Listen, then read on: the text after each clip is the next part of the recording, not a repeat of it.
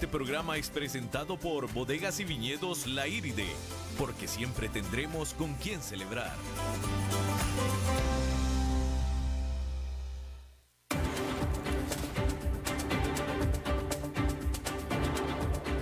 Inicia a las 5 con Alberto Padilla.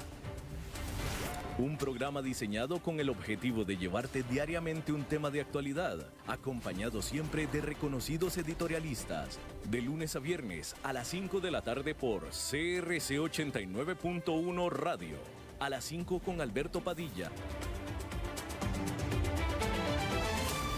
Hola, ¿qué tal? Saludos, bienvenidos a esta emisión de A las 5 ahora sí de vuelta con su servidor Alberto Padilla. Muchísimas gracias por acompañarnos. Le agradezco muchísimo eh, la atención, el favor de su atención en esta lluviosa tarde de fin de semana, ya de viernes en San José, Costa Rica.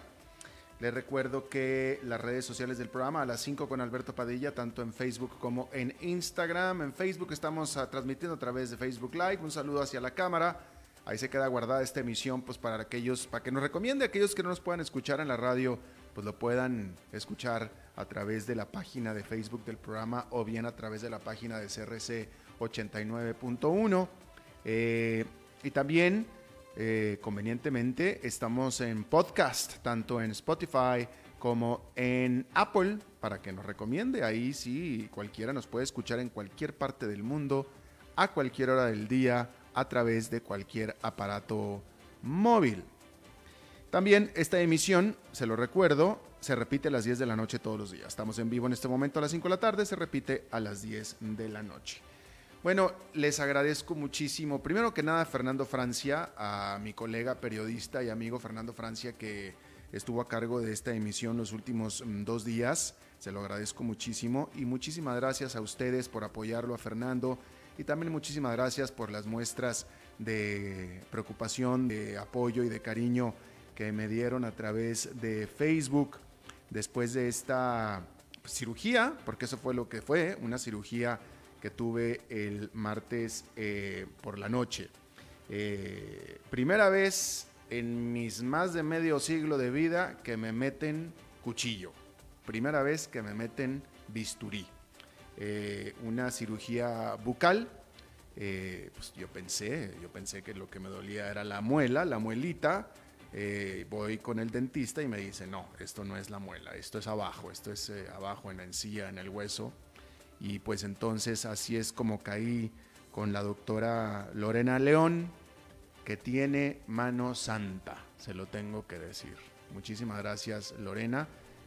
me cuchilló, me abrió la boca, resulta que tenía una infección eh, pues en, la encía, pero pues en el hueso, abajo del diente, ¿no?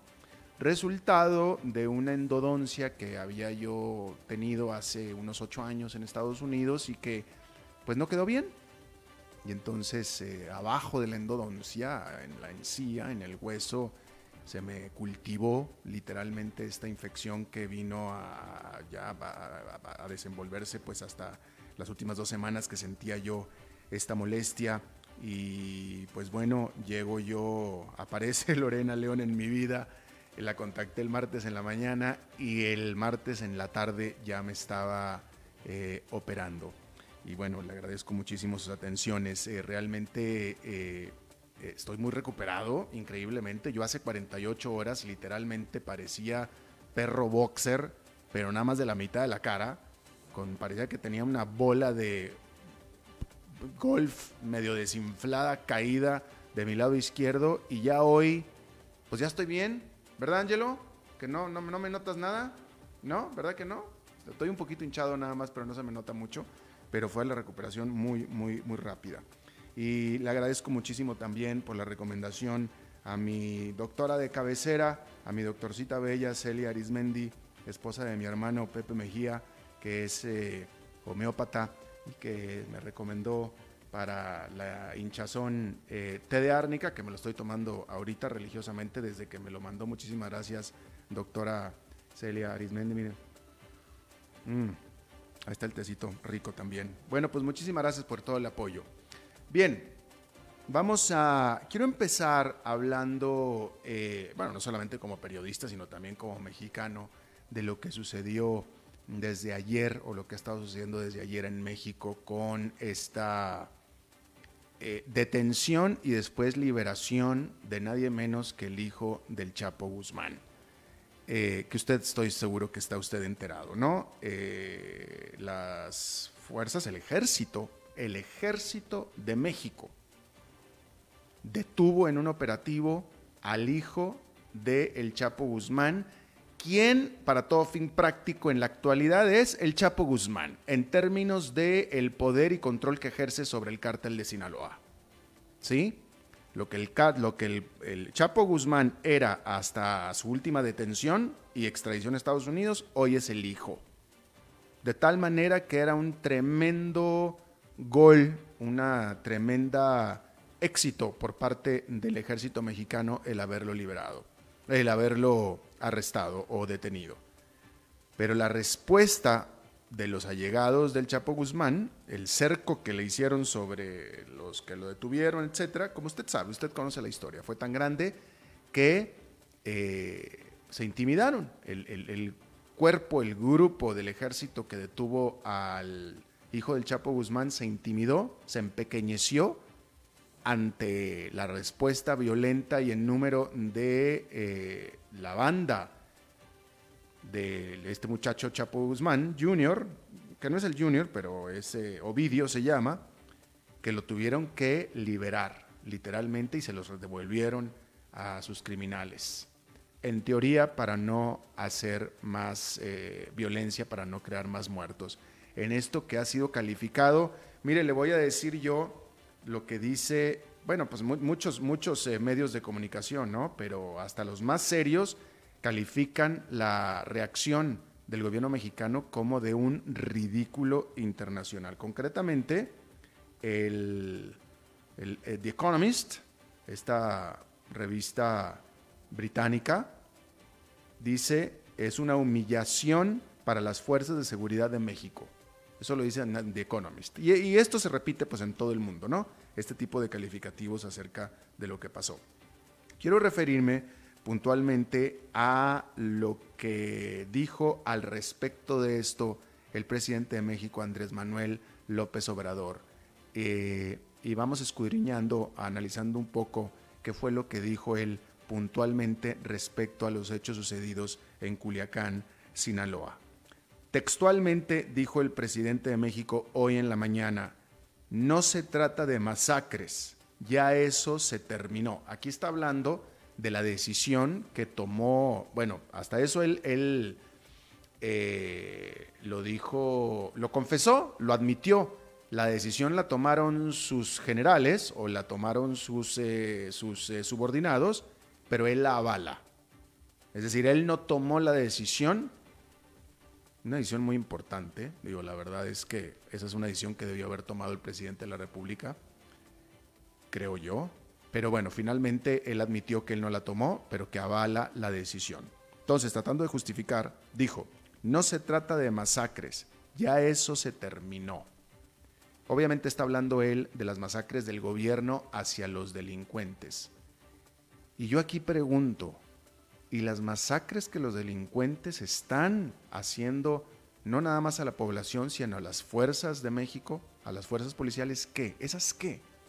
Tan solo la semana pasada masacraron a 13 policías en Michoacán, si no me está fallando la memoria, me puedo estar equivocando de estado. Pero fue la semana pasada. En una emboscada masacraron a 13 policías. ¿Y esas masacres qué? No se trata de masacres, ya eso, está, ya eso se terminó. Pues se habrá terminado por parte de las fuerzas policiales porque lo está ordenando el presidente. Pero ¿y las masacres de los criminales qué? Dijo el presidente, no puede valer más la captura de un delincuente que la vida de las personas. Confirmó que se trató de un operativo del ejército para aprender a un delincuente. Entonces, y esto, esto lo dijo textualmente, se trató de un operativo del el ejército para aprender a un delincuente. Y no puede valer más la captura de un delincuente que la vida de las personas. Entonces, ¿para qué van y lo capturan?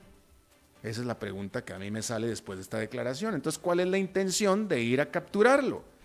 Si ya no hay masacres, si ya se acabaron las masacres, si ya etcétera, ¿para qué fueron y lo capturaron entonces? No, estoy entendiendo.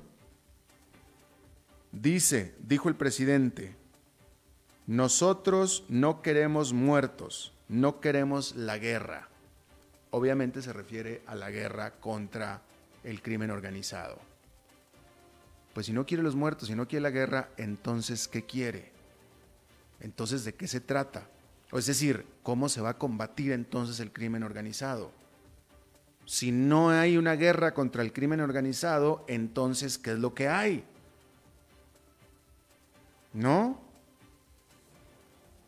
Agrega el presidente, nada por la fuerza, todo por la razón y el derecho.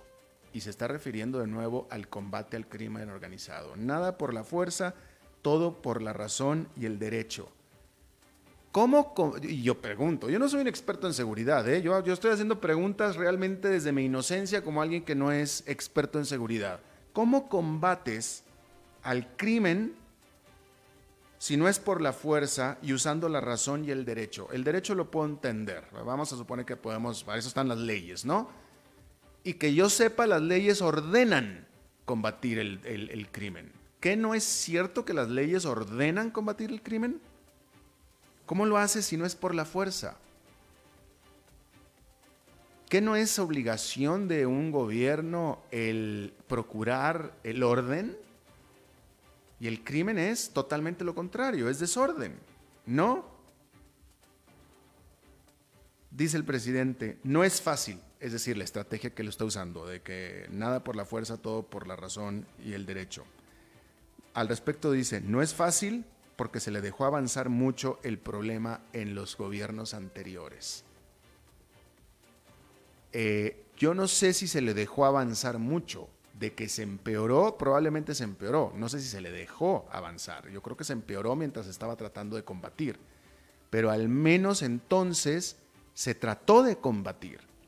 Me parece a mí que aquí, no sé si usted está de acuerdo conmigo, Andrés Manuel López Obrador está claudicando a, su, a la que creíamos era su obligación de combatir el crimen.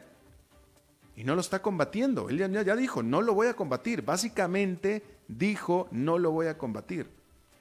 Déjeme recalcar una cosa. Al Chapo Guzmán, al papá de este muchacho de ayer, al Chapo Guzmán lo atraparon tres veces. Lo arrestaron tres veces. Obviamente usted sabe por qué fueron tres, porque dos escapó. De las tres veces al Chapo Guzmán, identificado como el peor narcotraficante, el peor capo de la droga del mundo, y las tres veces que lo capturaron, no se disparó un solo tiro. No hubo un solo tiro, un solo disparo. De tal manera que ayer evidentemente algo salió muy mal. Algo salió muy mal. Quiero ponerle eh, un audio del el expresidente Felipe Calderón, entonces presidente Felipe Calderón, hablando al respecto de su decisión de declararle la guerra a eh, el crimen, al, crimen, al crimen organizado. Hay que recordar que esa fue la primera y mayor medida de Felipe Calderón de declararle la guerra al crimen organizado y que se le critica mucho de haber empeorado la cosa, hablando de la violencia, porque la, hay que recordar, la, y esto es importante recordarlo, la decisión del presidente Felipe Calderón de declarar la guerra al crimen organizado era precisamente para ponerle un control, porque ya había guerra dentro del crimen organizado y el crimen organizado ya tenía guerra contra las autoridades. Entonces, hubo una serie de muchos, muchísimos actos de violencia antes de que el presidente Calderón tomara esa decisión. Pues, por ejemplo, al cardenal Posadas Ocampo, que lo mataron en Guadalajara, fue en la época de Carlos Eñas de Gortari, por ejemplo, ¿no? Pero las cabezas en Acapulco y una serie de crímenes espantosos fueron antes de Felipe Calderón. Felipe Calderón toma esa decisión precisamente para tratar de ponerle un control. Mire usted lo que dijo Felipe Calderón cuando era presidente respecto de su estrategia, contestando a un reclamo que le hicieron, y compare las declaraciones de Felipe Calderón como presidente a las declaraciones que hizo hoy en la mañana el presidente actual de México, Andrés Manuel López Obrador. La ley no es ni del Chapo, ni de los Zetas, ni del Golfo. Aquí la ley es la que nos damos los mexicanos y no permitiremos que otra ley se imponga sobre la ley de los mexicanos. Ellos son los que con sus armas están queriendo aprovecharse y quedarse con las rentas de la gente y por eso extorsionan y por eso secuestran y por eso cobran derecho de piso. Y lo que más quisieran los criminales es un gobierno como el que tú reclamas, un gobierno que no se meta con ellos. Yo no digo que tú vengas a defender los intereses de ellos, lo que sí te digo es que quienes pretenden que el gobierno se quede cruzado de brazos, no defienda a la gente y que los criminales hagan lo que se les dé la gana con la gente, están muy equivocados. A lo mejor viene otro presidente y a lo mejor sí hace exactamente lo que tú quieres, que no se metan, se va a quedar sentadito, calladito, volteando por otro lado, pero pensar que eso va a acabar con la violencia o con la criminalidad es una ingenuidad. Se dice de otra manera en mi tierra, pero estamos en público. Bueno, ahí tiene usted lo que dijo en su momento el presidente Felipe Calderón respecto del combate a la criminalidad. Yo nada más reiterar una cosa, cuando el presidente López Obrador dice, no puede valer más la captura de un delincuente que las vidas de las personas, cuando dice, nosotros no queremos muertos, no queremos la guerra, cuando dice, nada por la fuerza, todo por la razón, y cuando dice, eh, e incluso en días pasados, Fuchi, Huacala, hay que hablar con las mamás y las abuelitas de los criminales para que les jalen las orejas y les den un coscorrón. Eso lo, acabo de, lo, lo dijo en las últimas dos semanas. Cuando él habla de estas cosas, él está hablando de gente que está matando a mexicanos, está hablando de criminales. O sea, no, no nada más está hablando de narcotraficantes que están pasando droga a Estados Unidos, estaban hablando de gente que está matando mexicanos. Está hablando de gente que está matando a gente que votó por Andrés Manuel López Obrador. Y si no la mata, la roba, la secuestra, la viola, la chantajea. De eso estamos hablando. De eso estamos hablando. Entonces, cuando usted lea en el diario, vea en las noticias de una masacre en México, como la que sucedió la semana pasada de 13 policías, cuando vea de algún otro acto horrorífico que hacen los delincuentes, el crimen organizado, ellos son esos, esas personas los que perpetraron esos crímenes, porque van a volver a suceder, van a seguir sucediendo, van a, han estado sucediendo en los últimos 20 años en México. Cuando vuelvan a suceder, sobre esos perpetradores es de quien Andrés Manuel López Obrador está haciendo las declaraciones que hizo hoy en la mañana de esos. Él no quiere la guerra con ellos, no quiere más muertos de ellos. A los que ellos matan, esos por lo visto no están importando, porque esos no están importando. Lo que importa es no matarlos a ellos, no entrar en guerra con ellos. Entonces, si no va a entrar en guerra con ellos y no los va a matar y nada por la fuerza, entonces, ¿qué quiere? Entonces, ¿cómo? Entonces, ¿cómo se va a disminuir el asunto?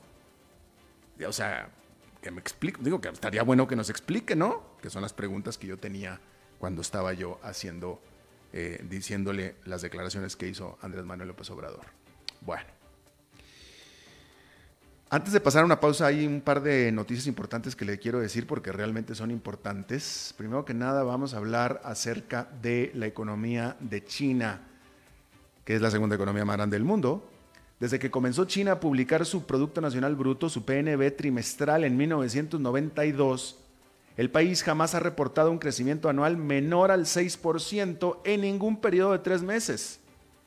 Pero este viernes estuvo a punto de hacerlo. China reportó que entre julio y septiembre su crecimiento fue de justo 6%. La guerra comercial ha afectado fuertemente su principal fuente de trabajo y producción, que son las exportaciones. Mientras tanto, se le pusieron frenos a otra de las máquinas de crecimiento, que es la construcción, por medio de una reducción en la disponibilidad de créditos. Las autoridades financieras chinas se han visto reacios a combatir la desaceleración, siendo más agresivos, recortando tasas de interés, porque ya la deuda corporativa es muy alta y la inflación ya topó el techo del Banco Central del 3%, ayudado por una explosión en los precios de la carne de puerco. Lo peor es que el Fondo Monetario Internacional pronostica que la economía china caiga por debajo del 6% de crecimiento, no para un trimestre, sino para todo el próximo año. Incluso puede ser que los números oficiales chinos se reflejen, se lo repito, puede ser incluso que los números oficiales chinos no reflejen la verdadera desaceleración de la economía, no solo en este año, sino incluso en los años anteriores.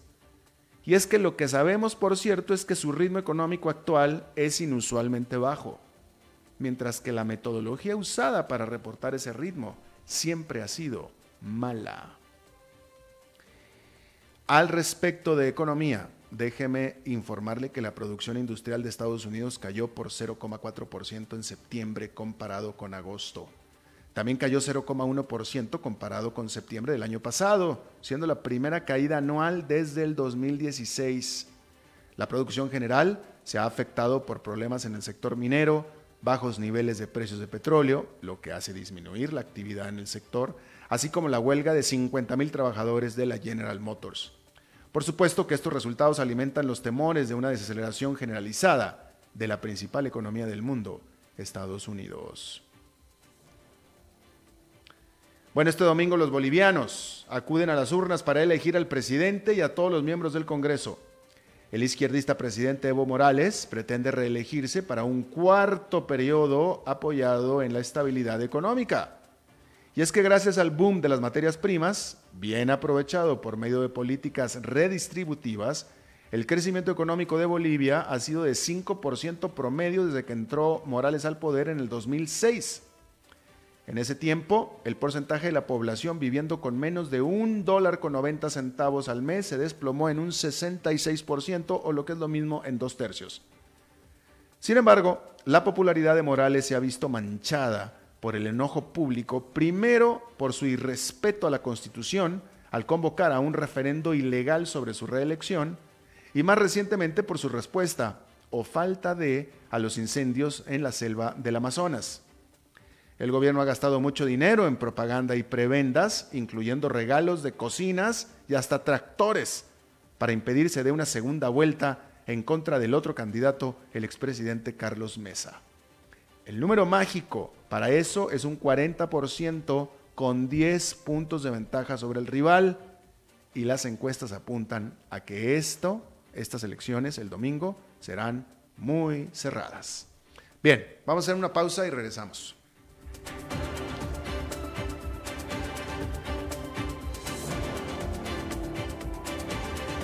A las 5 con Alberto Padilla, por CRC 89.1 Radio. Desde Maipú, Mendoza, la tierra del olivo nos llega aceite de oliva Laur. Su delicada y elegante textura, así como su afrutado aroma vegetal, lo convierten en un aceite especial para paladares exigentes. Disponible en tres variedades: Laur Cruz de Piedra, Laur Aceite de Oliva Extra Virgen y Laur Gran Mendoza Aceite de Oliva Extra Virgen. Lo mejor de tres zonas en una sola botella. Galardonado con el Gran Prestige Gold en el Terra Olivo 2018. Aceites de oliva Laur no pueden faltar en tu mesa. De venta en todas las tiendas, don Fernando. Somos Plus TV, lo nuevo en televisión inalámbrica con nuevos canales y la mejor señal que no se afecta con la lluvia. Somos Plus porque somos más. ¿Qué esperas para suscribirte y aprovechar nuestras ofertas especiales? Plus TV, el plus que te mereces. Suscríbete 4700 CRC 89.1 Oyentes informados. Tinto, blanco, rosado, espumante, seco dulce. El vino es como los amigos, proviene de diferentes cepas y familias convertidas en bodegas de tradición. La Iride, una bodega personal establecida en Mendoza, Argentina, produce vino de exportación con la calidad de Mendoza, expresada en taninos frescos, frutales, remembranzas de tabaco y chocolate. Una fiesta al paladar. La Iride, vinos argentinos de tradición.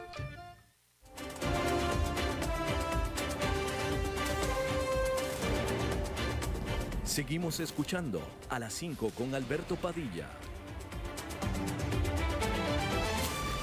Bien, muchísimas gracias por continuar con nosotros. Vamos a cambiar totalmente de tema y vamos a hablar de eh, telecomunicaciones.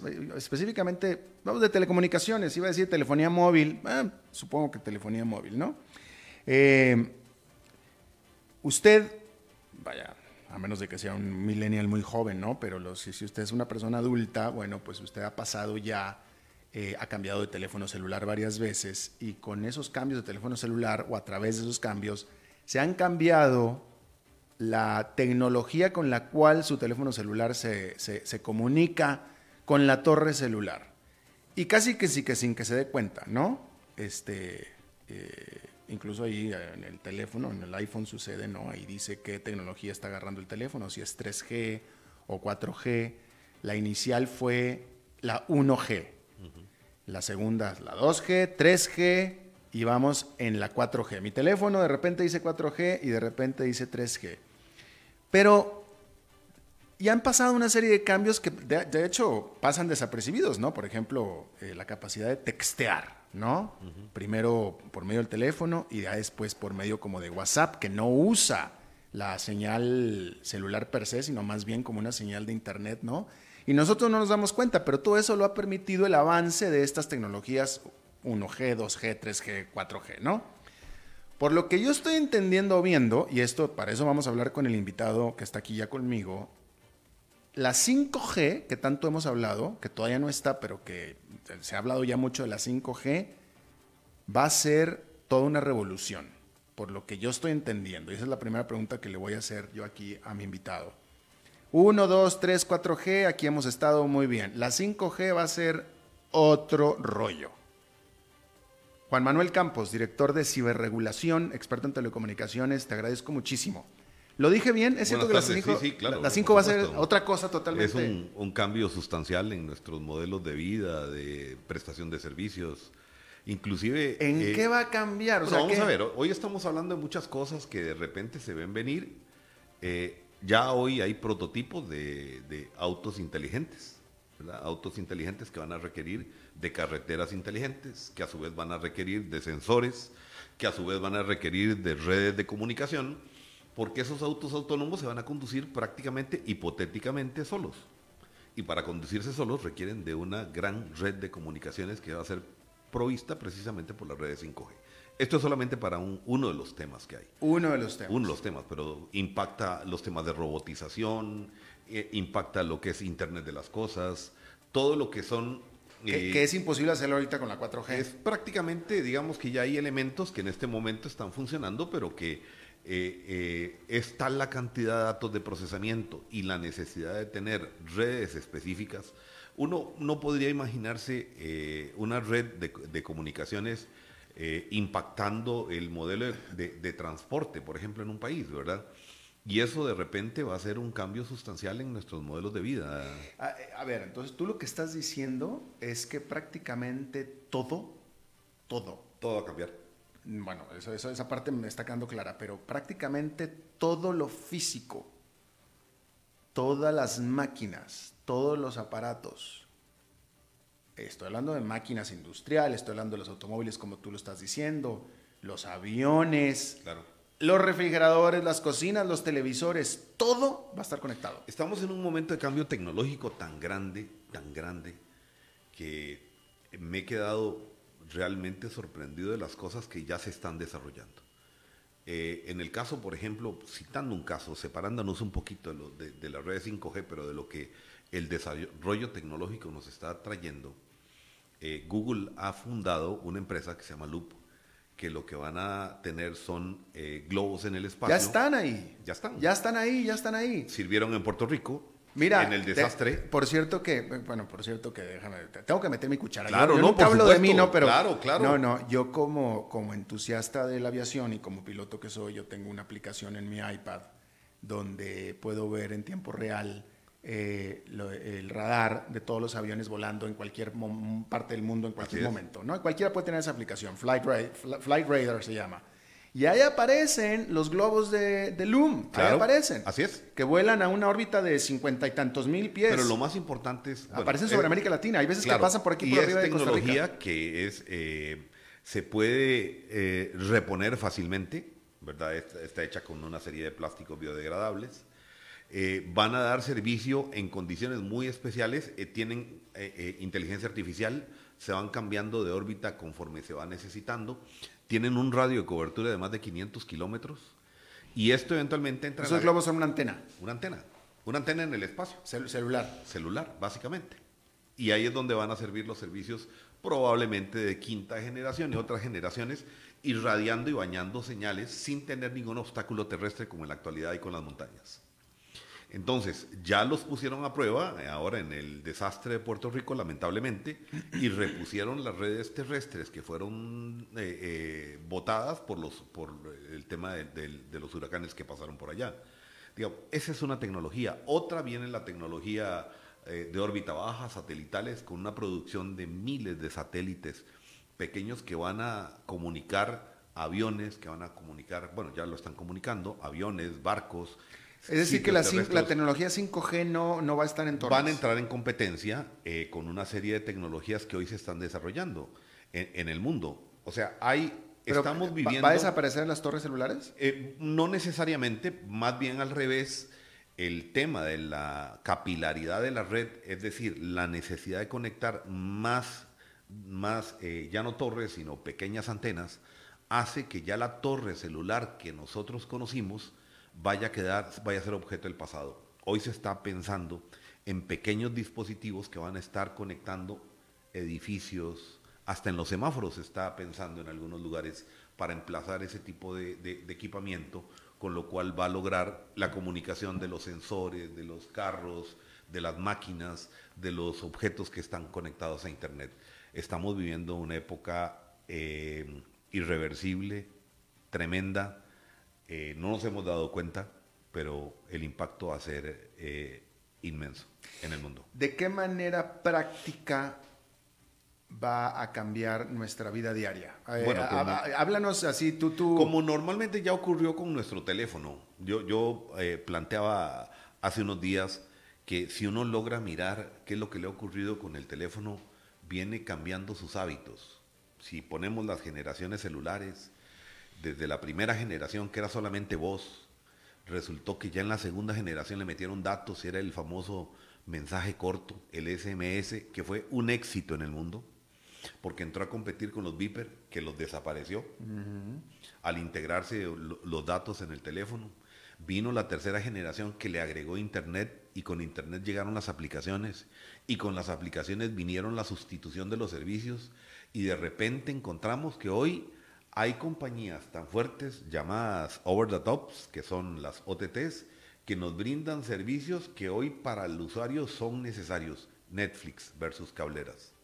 Y de repente esos cambios de hábito en el consumo, por ejemplo, muchos millennials están planteando la necesidad de no comprar ya un paquete de televisión por cable porque no les interesa el contenido de cable. Ellos quieren tener a la medida lo que quieren ver. yo mismo, yo, yo mismo no tengo cable ya. Y por supuesto. Hace, casi 10 años que no tengo cable. Ese es el tema del cambio en el hábito. Otro cambio en el hábito muy importante, la incursión de WhatsApp en nuestros teléfonos nos cambió, eh, vino a integrar lo que antes era el walkie-talkie con el. No, pero mira, tan sencillo como esto, tan sencillo como esto.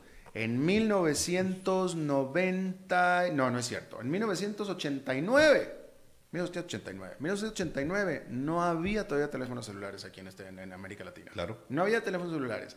En 1995 apenas estaba empezando a usarse la internet. apenas. Apenas. Y mira dónde estamos ahora. Pero por eso te pregunto yo, ya estamos ahora, ya sabemos todos dónde estamos ahora. ¿Dónde estaremos con la 5G? ¿Qué, ¿Cómo será nuestro día? ¿Cómo visualizas que va a ser Cada nuestro día día? vamos a tener. Eh, eh, dentro de 15 años. Eh, es, es hacer prospectiva es un poco arriesgado, pero lo que sí vamos a ver es un montón de máquinas trabajando y un montón de cambios en las profesiones del ser humano, ¿verdad? Así como en algún momento desaparecieron los ascensoristas que en algún momento vimos, ¿verdad? que eran, eran necesarios ahí para marcar el, el, piso donde iba la gente y donde de repente hoy las máquinas están sustituyendo. O los telefonistas también, o los la operadora de larga distancia. Claro, por supuesto. Todo esto va a ser sustituido por máquinas indudablemente. Y la incursión de, de, de, de inteligencia artificial hará cambios sustanciales en el ser humano. y en la producción, básicamente. Hoy ya está a prueba eh, temas, por ejemplo, producción lechera a distancia, en el sentido de lograr regular la temperatura, saber en qué momento hay que ir al procesamiento del ordeño de las, de, las vacas.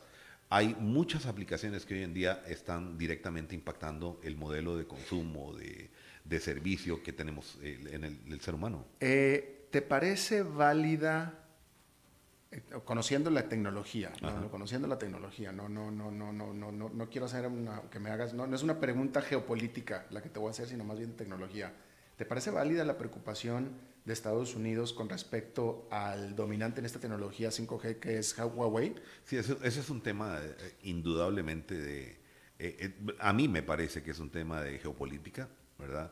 Eh, sin duda tiene un elemento de política, pero técnicamente hablando. El, tema técnico es que hay una duda razonable en Occidente con relación al tema de los sistemas que se llaman de puerta trasera, en donde tal vez le ha faltado la explicación razonable a la compañía eh, china de demostrar que efectivamente su tecnología no tiene puertas traseras para ser, para ser espiados. Uno de los elementos más valiosos que tiene el siglo XXI son los datos. Es el nuevo petróleo y precisamente a partir de los datos es que las compañías con inteligencia artificial pueden tener patrones de consumo, pueden tener patrones de, desarrollo de, productos. Y ahí es donde eventualmente tenemos eh, este conflicto que se ha armado entre China y Occidente, básicamente, con relación a un tema que ha golpeado enormemente a Huawei. Pero pero técnicamente es posible. Técnicamente es posible, sin duda alguna. O sea, Aquí el tema, el tema es transparencia, el tema es cómo lograr demostrar que efectivamente la conducta, por ejemplo, que tiene Apple totalmente cerrada, aun cuando ha tenido eh, incursión de gobierno para temas de terrorismo, se ha negado inclusive a abrir teléfonos porque parte de la política de, su privacidad es garantizar precisamente pues, eso. Claro, ese es Apple. La pregunta es si eventualmente podemos en por eso el tema de fondo y la respuesta de fondo es que ellos no han dado garantía de que efectivamente están en un mm. modelo Apple. Ese es el tema de fondo. Y por supuesto que ahí es donde ha surgido la gran duda de la puerta trasera, si efectivamente existen esas puertas traseras, sobre todo porque ha sido una empresa protegida por el gobierno chino. Claro, claro, claro. Eh, es un tema de amplísimo debate en donde de por medio, por supuesto, también está un adelanto en la carrera por 5G de, China, que indudablemente va adelante, indudablemente. Claro, claro. Y es que fíjate, el otro día, eh, hace tiempo, eh, conocí a una persona que trabaja para Uber. No voy a decir en qué país, pero en una plática informal, ¿no? Y, eh, me, o sea, me hizo reflexionar en la capacidad de la capacidad de, vaya, los datos que colectan o que tienen las empresas. Claro, por supuesto. Y las medidas que toman. Esta persona me decía, yo tengo la capacidad desde mi computadora de meterme a la cuenta de Uber de Neymar, por ejemplo. Tengo la capacidad. O tengo la capacidad de meterme a la cuenta de Gwyneth Paltrow. Claro. Pero me, pero me despedirían. Claro, por supuesto. Se lo tengo prohibido. Claro. Porque yo no tengo por qué estarme metiendo ahí. pero tengo la capacidad. Y estamos llegando a un tema, ese punto es esencial en los temas de privacidad. Porque todos los que estamos hoy inmersos, que tenemos un aparatito, que tocamos una computadora, estamos dejando una huella digital. Y esa huella digital está siendo colectada por no sabemos quién. Y de repente nos pueden perfilar y pueden saber más o menos cuál es el prototipo de un Alberto Padilla, qué piensa, qué siente, desde lo más íntimo, que es eventualmente darle un clic, un me gusta, un me gusta en alguna aplicación, hasta eventualmente una búsqueda de un partido de fútbol, que puede estar en lo más íntimo de uno, que estar al frente de una computadora, bueno, ¿a quién le puede importar eso? Sin embargo, esa información de lo que nosotros no vemos, pero que al otro lado se está colectando, hace que tengamos vulnerabilidades en nuestra privacidad y ahí es donde es muy importante que los estados empiecen a reaccionar sobre la posibilidad de que las grandes compañías puedan colectar esa información y venderla, que ese es el gran problema. El gran problema es cómo colectan la información y cómo la pueden vender a otros emporios. Decía un amigo mío el otro día, mira, yo el otro día me metí a hacer una búsqueda de un viaje y de repente me empiezan a salir una serie de promociones en donde me dice que el hotel barato que voy a buscar allá. Y claro, por supuesto, ya los sistemas han reconocido mi búsqueda, saben hacia dónde voy, cuáles son los plazos en los que me voy a mover inclusive hasta qué presupuesto podría tener para hacerme ofertas personalizadas. Bueno, ¿y yo pedí esa información? No, yo no la pedí. Están colectando mi información y no me estoy dando cuenta. Y ahí es donde surge el gran problema de la vulnerabilidad de los datos. Hoy en día el tema de datos, sobre todo desde el punto de vista de robo de información, los más valiosos son los de salud. ¿verdad? Que, son realmente muy importantes. Totalmente. Muy importantes. Eh, eh, eh, bueno, y, ya para terminar, otra reflexión, es que aquí estoy reflexionando contigo, o sea, este asunto del 5G y con toda la conectividad de todos nuestros aparatos y de todos nosotros, ya no vamos a tener privacidad. No, ese ya no vamos a tener. O sea, a mí me, el otro día aquí nos estaban hablando, no es que, por ejemplo, tu refrigerador ya va a estar conectado al supermercado y el refrigerador va a avisar cuando ya necesitas jamón o necesitas leche. Claro. ¡Qué horror! ¡Qué pena! qué, feo! y me, pareció, me, pareció, horrible. Claro, saben mi patrón de consumo, saben qué gasto, cuánto energía gasto, cuánto dinero tengo, a dónde me muevo, si está sucio el refrigerador, si lo limpio o no lo limpio. Hay, inclusive han salido algunos robots en este momento que son de limpieza de hogar que han traído micrófonos incorporados para colectar información a distancia. Y entonces, ¿a cuenta de qué? ¿Por qué se está vulnerando tanta información sin que el usuario se esté dando cuenta? En Estados Unidos con Alexa, con Amazon, el aparato este que tienen, lo han, eh, la policía ha tenido que intervenir para pedir información a Amazon en algunos actos criminales para buscar información que ha colectado el mismo aparato producto de conversaciones en el hogar. Sí, sí, ahí está el, aparato chismoso. Claro. Pero, pero, pero esa misma, esa misma invasión de la privacidad la usan, es usada a nuestro favor. Claro. También. O sea, eh, eh, digamos que esto tiene dos filos. claro, por supuesto. Habrá gente que vamos a arriesgarnos en el tema del uso, del consumo de los nuevos servicios y de repente también tendremos la preocupación de, nuestros datos, pero no vamos a dejar de usar los nuevos servicios. Pero también hay gente que está en el otro extremo del, de, la acera que de repente va a requerir no tener ninguna información. Un día estos con un conocido me decía, mira, nosotros las transacciones electrónicas las hacemos desde una computadora Apple vieja que la tienen guardada en una caja fuerte y que solo la ocupan únicamente para hacer una transacción electrónica porque no, no bajan ninguna aplicación, no bajan absolutamente nada, precisamente por temor a ser hackeados en ese mundo en donde todos nos, todo nos lo pueden robar. Claro, claro. Bueno, Juan Manuel Campos, director de ciberregulación, ¿tienes alguna red social eh, invasiva para que la gente te siga o no? bueno, no, el, el Twitter de eh, JM Campos Ávila y el Facebook que está a mi nombre y nos pueden seguir en ciberregulación. En ciberregulación. Y bueno, eh, darle las gracias a ustedes por el, tiempo y en realidad esta es una situación que, nos tiene que interesar a todos. Bueno, tienes que volver a seguir hablando de este tema. por supuesto, claro. Bueno, de nuevo, Juan Manuel Campos, director de ciberregulación, te agradezco muchísimo la visita. Vamos a hacer una pausa y regresamos con Humberto Saldívar.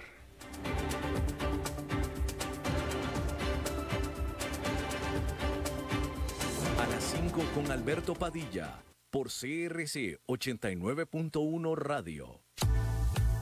Desde Maipú, Mendoza, la tierra del olivo nos llega aceite de oliva Laur. Su delicada y elegante textura, así como su afrutado aroma vegetal, lo convierten en un aceite especial para paladares exigentes. Disponible en tres variedades: Laur Cruz de Piedra, Laur Aceite de Oliva Extra Virgen y Laur Gran Mendoza Aceite de Oliva Extra Virgen. Lo mejor de tres zonas en una sola botella. Galardonado con el Gran Prestige Gold en el Terra Olivo 2018. Aceites de oliva Laur no pueden faltar en tu mesa. De venta en todas las tiendas, don Fernando. Somos Plus TV, lo nuevo en televisión inalámbrica con nuevos canales y la mejor señal que no se afecta con la lluvia.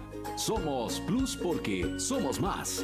¿Qué esperas para suscribirte y aprovechar nuestras ofertas especiales? Plus TV, el plus que te mereces. Suscríbete 47002222.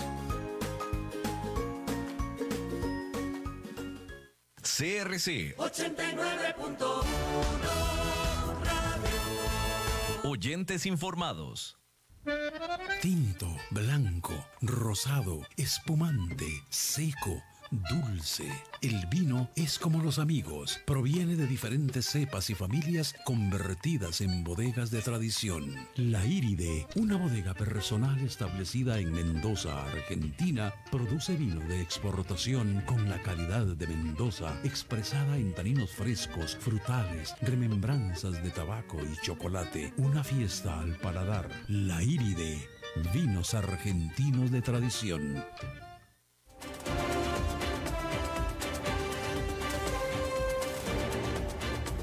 Seguimos escuchando a las 5 con Alberto Padilla. Bueno, muchísimas gracias por continuar con nosotros. Bueno, es viernes y está con nosotros, como cada viernes, Humberto Saldívar. Humberto.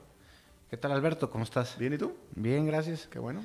Como les prometí, bueno, ahora traigo un libro que me recomendó un buen amigo. Eh, la verdad lo recomiendo mucho. Eh, se llama Las 22 leyes inmutables del marketing.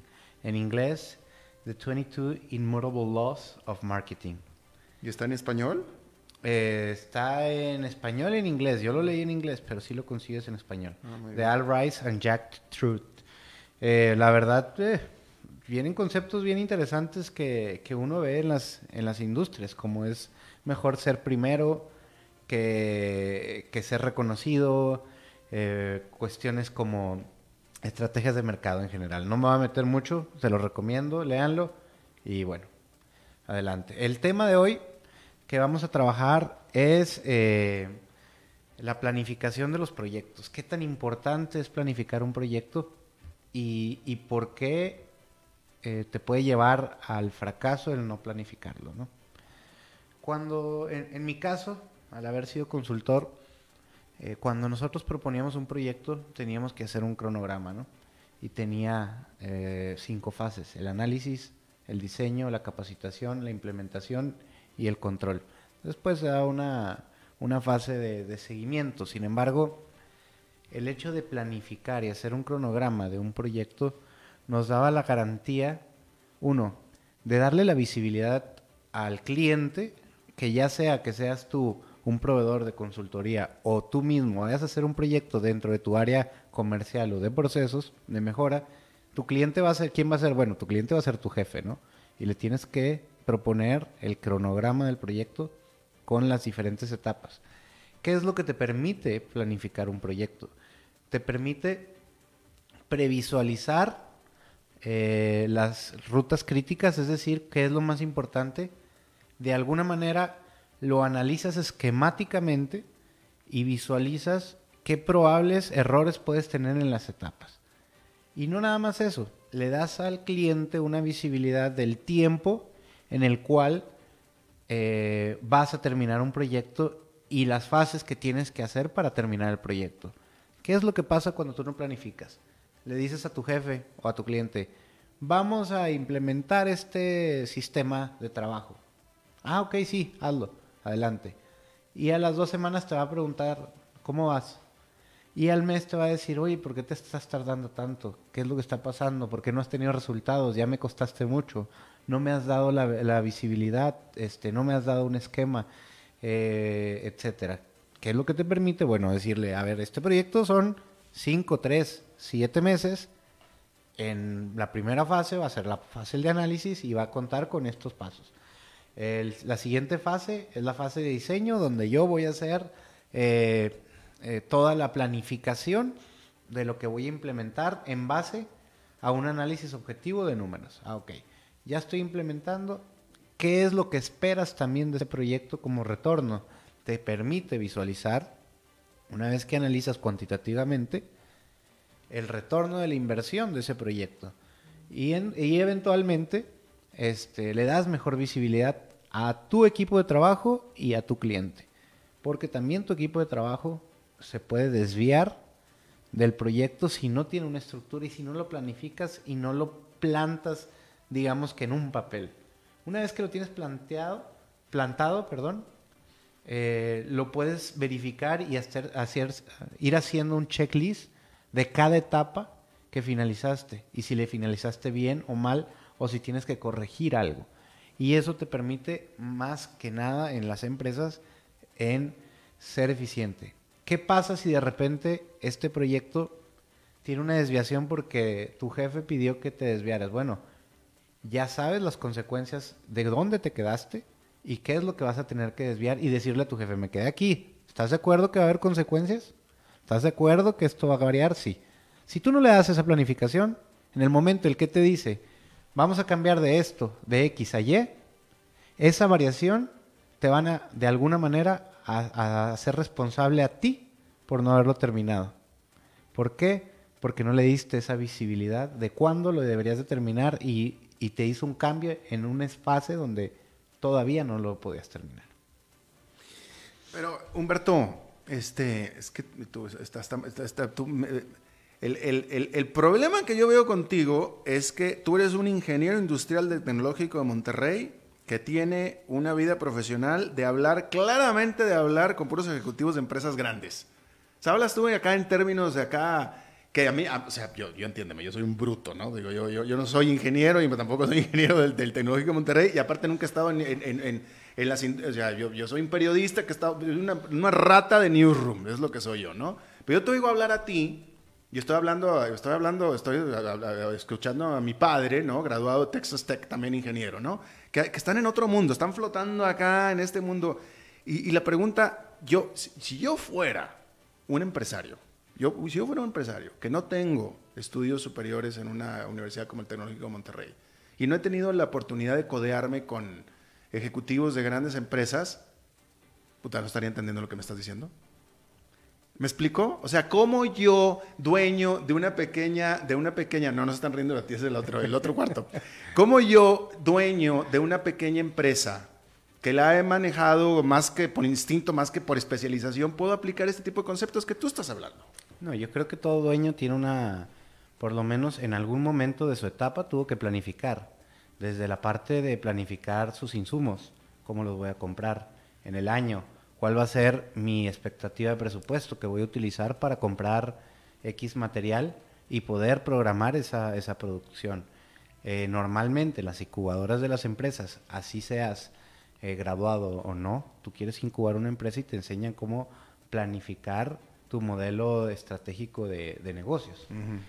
Eh, yo creo que inconscientemente muchos planeamos cuestiones. Ahora, cuando tú tienes una planificación más ordenada de un proyecto, que ya tuviste la visión a dónde quieres llegar en este año, es decir, yo tengo un presupuesto de venta y quiero vender X porque el año pasado vendí Y. Entonces, ese, esa, esa cantidad de, de, de venta se basa en un histórico anterior más un poquito de crecimiento. ¿Qué es lo que tengo que hacer? Primero, planear antes de que empiece el año, ¿verdad? Porque si no, pues ya estás planeando, ya más bien estás reaccionando. Y por otro lado, eh, ser objetivo en tu planificación, pero eso, si yo quiero vender más, puedo planear en base a esos objetivos. No es tan complicado, el hecho es sentarte, darte tiempo de planear a dónde quieres llegar en este año, por ejemplo, de presupuesto. No es tan complicado como todo un proyecto de, de, de modelo de negocios para una empresa grande. Todos, todos, todos, todos hemos planeado nuestras finanzas, hemos planeado Inclusive en la planeación de un viaje eh, personal con tu familia, pues es importante. Que cuánto, ¿Qué presupuesto voy a llevar? ¿A quiénes voy a invitar? ¿Cuántos vamos a ir? ¿Cómo nos la vamos a pasar? El éxito muchas veces de esos viajes es planear, ¿no? Bueno, te voy a hacer una pregunta que nunca te he hecho yo aquí. Si yo soy uno de esos empresarios que acabo de mencionar, un pequeño empresario, etcétera, y digo, bueno, déjame me pongo en contacto con este tipo de Humberto.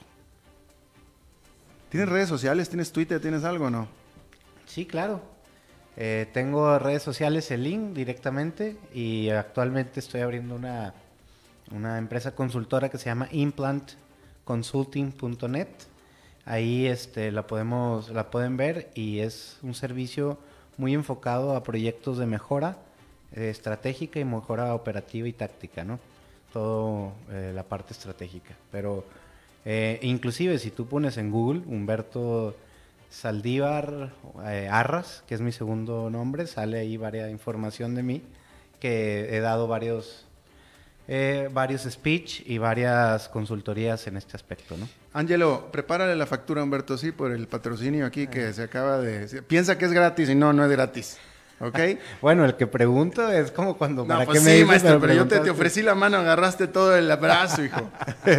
Oye, gracias, Humberto. No, gracias a ti, Alberto. Gracias, nos vemos el próximo viernes. Bueno, antes de despedirnos, déjenme informarle que está empezando ya el fin de semana. Ya, libre. Vaya a disfrutar su fin de semana. No sé si esté lloviendo afuera, quiero suponer que sí, no sé, pero bueno, esperemos que el weather, el weather, Dios mío. Me sale lo, chicano. El, clima coopere eh, para el fin de semana. De todos modos, al margen de cómo está el clima, espero que lo pase bien, que lo disfrute, que, que, que se divierta. Y nos estamos reencontrando el lunes a las 5 de la tarde. Que la pase bien. Este programa fue presentado por Bodegas y Viñedos La Iride, porque siempre tendremos con quién celebrar.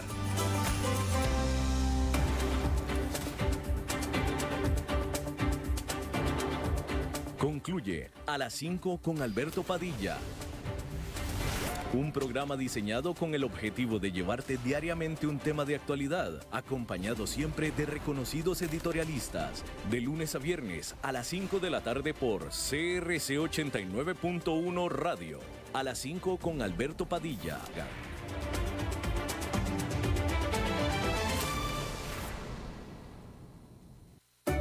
Quizás sabías que en octubre se celebra el Día Internacional de la Pasta, pero lo que no sabías es que Roma lo celebra todo el mes. Por eso hemos creado un empaque familiar de un kilo y te lo ofrecemos por solo mil colones. ¡Qué rico es comer pasta!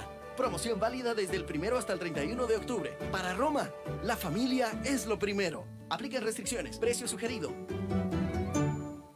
Números afortunados. ¿Sabías que nuestra genética está compuesta por cuatro herencias principales? Los primeros humanos se asentaron aquí hace 70 siglos y su herencia representa un 33%. Nuestros ancestros europeos arribaron en el siglo XVI y ahora son un 46% de nuestros genes. La construcción del ferrocarril nos dejó una herencia 12% afro y un 9% asiática. Por suerte, nuestros genes y nuestra cultura se hacen más diversos cada día. Por eso el sorteo extraordinario del Día de las Culturas trae un premio mayor de 250 millones y se juega el domingo 20 de octubre. Junta de Protección Social. Ganamos todos.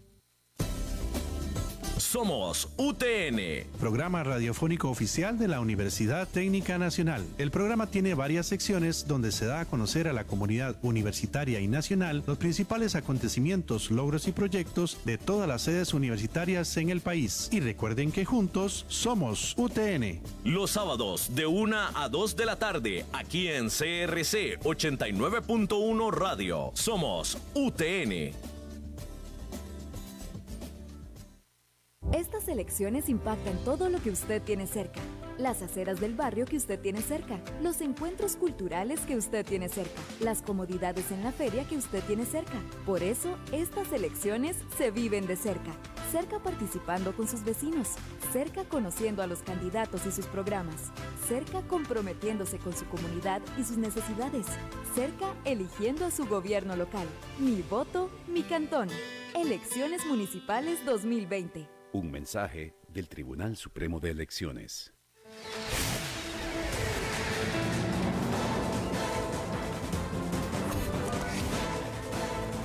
Inicia el resumen informativo en noticias CRC 89.1 Radio. El Banco Hipotecario de la Vivienda advierte que 6.000 familias no tendrán casas si rebajan su presupuesto. Más de 16 mil patronos adeudan a la caja del Seguro Social casi 74 mil millones de colones. El gobierno presentó el proyecto de seguros de depósitos. Asaltaron la sucursal del Banco Nacional de Tamarindo. En el mundo, el líder catalán Carles Puigdemont fue liberado con medidas cautelares. En los deportes, Herediano y San Carlos protagonizan duelo en la fecha 19 del torneo de Primera División. Denuncia. El Banco Hipotecario de la Vivienda advirtió que quitarles un 50% de su presupuesto provocaría que 6.000 familias se queden sin casa. La reacción se da tras un proyecto de ley impulsado por los socialcristianos María Inés Solís y Pedro Muñoz, el cual busca trasladar 60 mil millones que el Fondo de Desarrollo Social y Asignaciones Familiares, el FODESAF, entrega al BAMBI y pasarlos al régimen de invalidez, vejez y muerte. La ministra de Vivienda y presidenta de la Junta Directiva del BAMBI, Irene Campos, manifestó hoy en conferencia de prensa que más del 50% del presupuesto seguiría al régimen del IBM y agregó que la entidad no tiene recursos eh, sobrantes para la construcción de casas.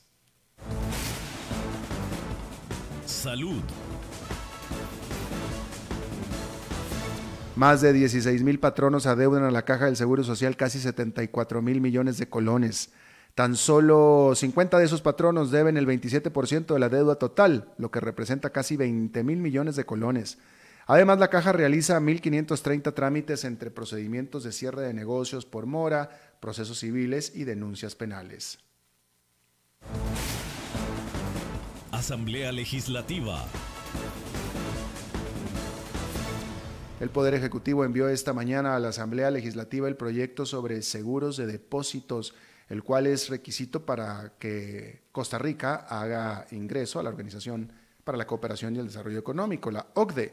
Hace dos días los diputados de la Comisión OCDE reclamaron la ausencia de este texto en la corriente parlamentaria, ya que Costa Rica tiene hasta el próximo año para terminar su proceso de adhesión al organismo. Sucesos.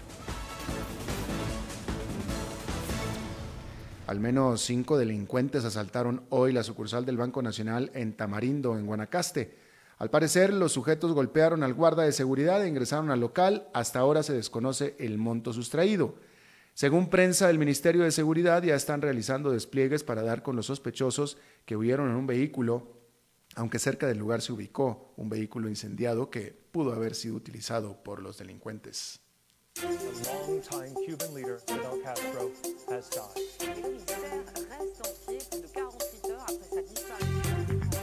Internacionales.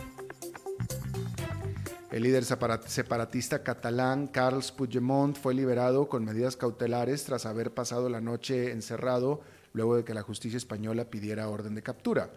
Puigdemont está exiliado en Bélgica con un proceso de extradición a España por el aparente delito de sedición cuando fue presidente de la Generalitat, que es el gobierno local de Cataluña.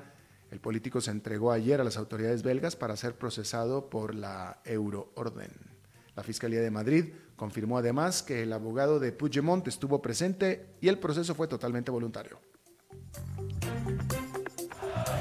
La pasión de los deportes en noticias CRC 89.1 Radio.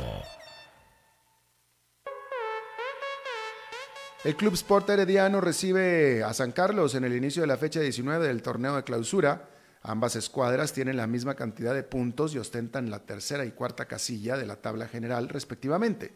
Además, la liga visita a Santos el domingo en el liderato asegurado. Saprissa, por su parte, recibe a Limón en su estadio. Los juegos se complementan, complementan la jornada que complementan esta jornada son Grecia, Cartaginés, Jicaral, Guadalupe y U Universitarios contra Pérez Celedón. Está usted informado a las 18 horas con 5 minutos. Muchísimas gracias por habernos acompañado.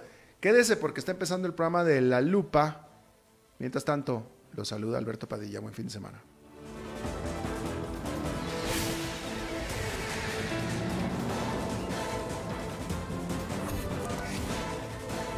Este fue el resumen informativo de Noticias CRC 89.1 Radio.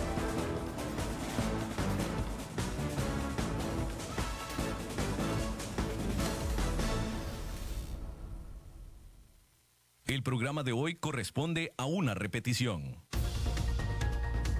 Inicia La Lupa, el programa que muestra los hechos en su tamaño real, con los periodistas Carlos Villalobos y Gilda González. Escúchalos de lunes a viernes de 11 de la mañana a 2.